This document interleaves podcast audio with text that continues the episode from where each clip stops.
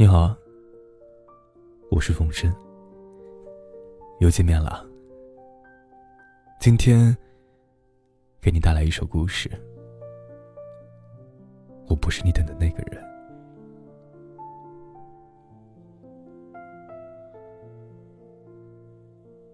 他像孩子似的蜷在被子里，长发散落在枕头上，微微上翘的长睫毛遮住了美丽的大眼睛，小巧的嘴唇时而撅着，时而又弯起一个漂亮的弧度。天知道，他在做着一个什么样的梦。他已经睡了半天了，子言也看了他半天，还帮他盖了九回被子。日近黄昏，房间里的光线越来越暗。子言轻轻打开床头灯，继续看着那张怎么也看不够的脸。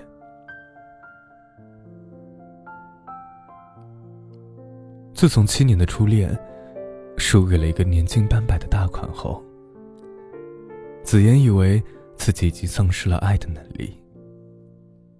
他疯狂的工作，从一个小职员做起，到专业经理，再到公司副总，直到有了自己的公司。每天除了工作还是工作。子妍过着清教徒一样的生活。公司里，不乏漂亮能干的女孩，业务伙伴中，也有不少女子对他格外垂青。子妍都淡然处之，以至于女孩们都以为他生理有什么毛病。八个月前，公司发生盗窃案。他带着一帮警察来公司勘察。子妍对这个扎着马尾辫、穿着白衬衫、牛仔裤的漂亮女孩颇为不屑。同行的一位挺帅的警察说：“怎么，瞧不起他呀？告诉你啊，人家可是警校的高材生，我们队的谈判专家。”他大概听到了我和他的谈话，若有所思的看了子言一眼。淡淡一笑，他问了子言一些似乎无关痛痒的问题。子言有些生气，对他说：“你还是来我们公司上班吧。像你这么漂亮的女孩啊，做警察不合适。”他也不生气，看了子言一眼，淡淡一笑，就告辞了。第二天，他带着他的一帮兄弟来公司，带走了紫言的女秘书。紫言听他分析案情，简直就像在看一部推理小说。晚上，紫言失眠了，他柔柔的声音老是在耳边盘旋。紫言冷硬了多年的心。此刻柔软的一塌糊涂，闭上眼，就看见他浅浅的笑颜。紫妍高兴的发现，自己还是有能力去爱一个人的。紫妍打他手机，他不接。紫妍接他下班，他开着警车从紫妍的宝马边呼啸而过。子言便打他的办公室电话，他的同事实在是不堪子言的骚扰，便对着话筒拉长声调说：“他说不在。”他只好在同事们善意的笑声中接受了子妍的约会。子妍捧着九十九朵玫瑰，在钟爱一生咖啡馆等了半天。他才带着一个女孩姗姗来迟。他说：“认识一下，这是阿紫，是我最好的朋友。这是紫妍，你们聊吧。我还要出现场，拜拜。他开着警车呼啸而去。紫妍愣了半天，心里还是七荤八素的。那个叫阿紫的女孩温柔的笑着说：“你别介意。”警察就是这样。有时喝杯咖啡对他们来说都是很奢侈的事儿，因为案情会随时随地出现。他办完案子回家已经是半夜了，竟在自家的楼下碰到子言。他笑着说：“ 世界真小啊。”子言说。是时间太慢，我等了四个小时你才出现，可我好像已经等了半辈子了。傻子，出卖我！他嘟哝着，转身想逃。子言突然握住他的手，他右手立刻条件反射去掏手铐。紫妍。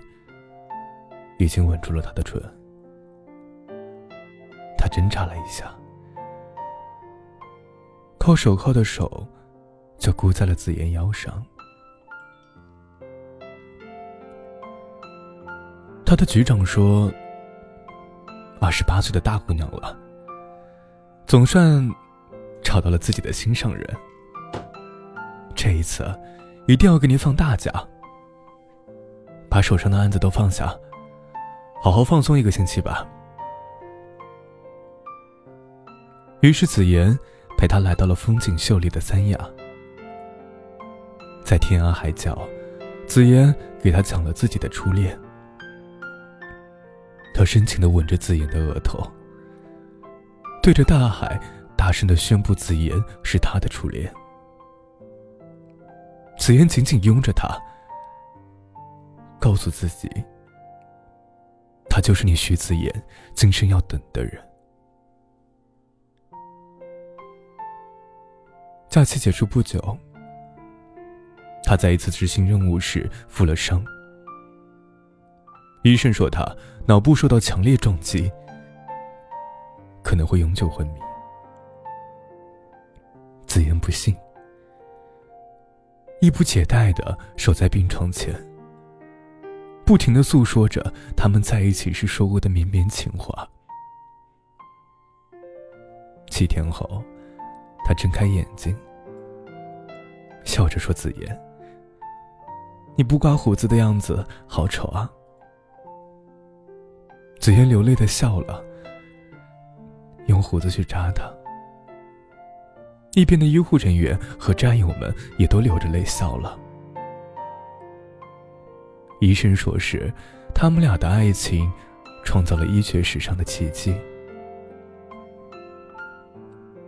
出院后，他更忙了，忙得连紫妍见面的时间都没有。每次约会，赴约的都是那个叫阿紫的女孩。他在电话里说出一大堆理由，然后说声对不起。最后还千叮咛万嘱咐，一定要照顾好阿紫，因为阿紫是个孤儿，因为阿紫是他最好的朋友，因为阿紫是个特别好的女孩。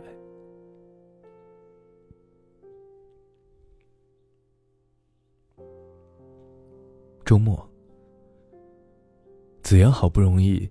在公安局门口等到他，坐进子妍的车里，他说：“我们去阿紫家蹭饭吧。”子妍，你肯定想象不出阿紫做的菜有多好吃。你看啊，阿紫又漂亮又能干，还会做饭，数完美女人还看阿紫啊！子妍哭笑不得，尽管很生气，又不忍心责备他，只好由着他去。阿紫真的很能干。很快，一桌色香味俱全的菜肴就上桌了。紫嫣刚打开一瓶红酒，她的手机响了，眼睁睁看着他一阵风似的卷出门。紫嫣郁闷的干了满满一杯酒。阿紫细语柔声安慰紫嫣，不停的给她夹菜。紫嫣突然发现，阿紫有一双几乎和她一模一样的大眼睛。饭后，阿紫给紫嫣泡了一杯上好的龙井，然后独自去厨房收拾。吃了阿紫做的菜，喝着阿紫泡的茶，紫嫣想：有家的感觉真好。该告辞了。阿紫帮紫妍穿上外套，突然从身后抱住她说：“我爱你，紫妍。”紫妍逃也似的出了阿紫家，径直。来到他家的楼下，竟看见他的房间竟亮着灯。他在床上拥背而坐，默默出神。爱子言，一往情深。可是自从那次负伤之后，他就决定放下这份感情。他是警察，而且是刑警。随时都有牺牲的可能。正因为他知道子妍对他的感情，也知道子妍受过感情的伤害，他才会想：万一他牺牲了，对紫妍的打击有多大？何况，目前他就在办一桩非常重要的案子。他正胡思乱想，紫妍出现在房门口。紫妍说：“我知道你为什么躲着我，我也知道阿紫是个好姑娘，但我爱的是你。无论你的工作有多大风险，我愿意和你共同承担。”他说：“我从来没有爱过你。如果我给了你错觉，我向你道歉。阿紫才是你今生要等的人。”所以，本案终结。子言默默的看着他，突然把他拥进怀里，迅速的吻住他的唇。他愣了一下，开始热烈的回应。子言轻轻咬着他的耳垂，问他：“还敢说本爱终结吗？”他把脸。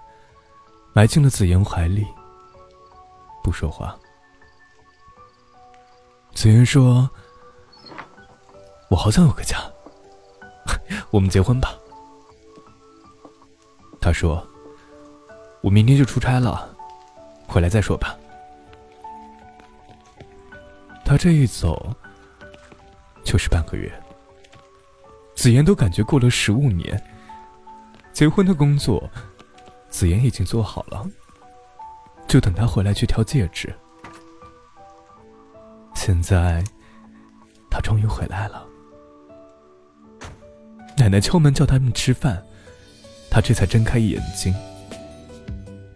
对紫妍笑了笑，问：“阿紫怎么没和你一起来啊？”紫妍拧了拧他的鼻子，说：“ 真没良心啊！”我在这看你半天了，你也不问问我这些天过得怎么样？我在等你的答案呢。他沉默了片刻，说：“对不起，子言，我其实一直都在考虑我们的问题。我觉得我们真的不适合，但你就是不相信，所以，所以我争取了这次出差。”其实这次我可以不去，但李昊天希望我和他一起去。顺便见见他家人。昊天一直在追我，但我很笨。直到你出现，我权衡再三，还是决定选择昊天。对不起，这是我们的婚纱照，昊天姐姐是开照相馆的，她坚持要我们相信她的技术，我们就拍了。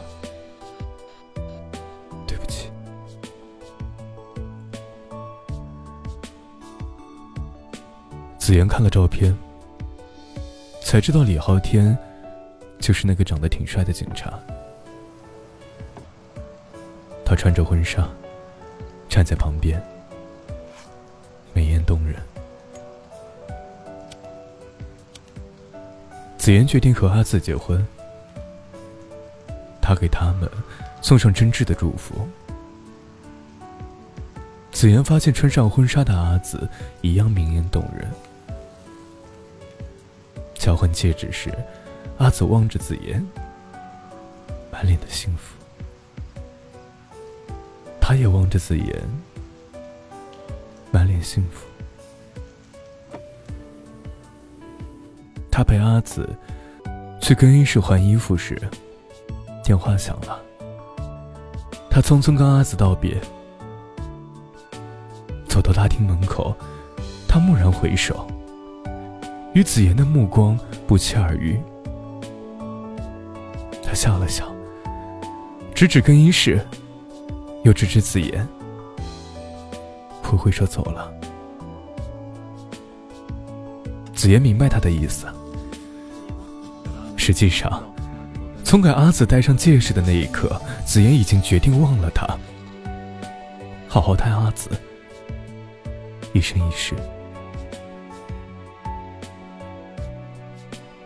一个月后，紫妍和阿紫结束了他们的蜜月旅行，从瑞士回国。去机场迎接他们的是李昊天。昊天说，紫妍婚礼的那天晚上，他们跟了很久的一个贩毒案受网了。他追赶漏网的毒枭时受了伤，牺牲之前，他拼尽最后的力气击毙了毒枭。那张婚纱照，是他家昊天用电脑做的。正因为知道这次任务的危险性，昊天才同意做了他的同谋。车子径直开到了烈士陵园。昊天说：“子言，他最大的心愿，就是一定要幸福。”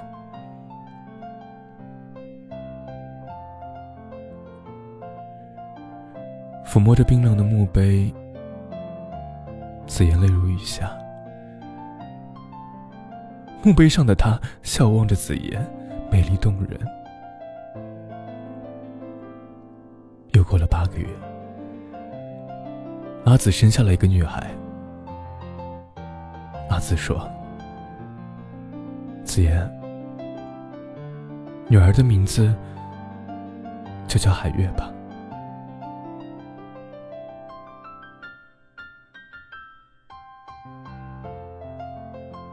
海月是他的名字。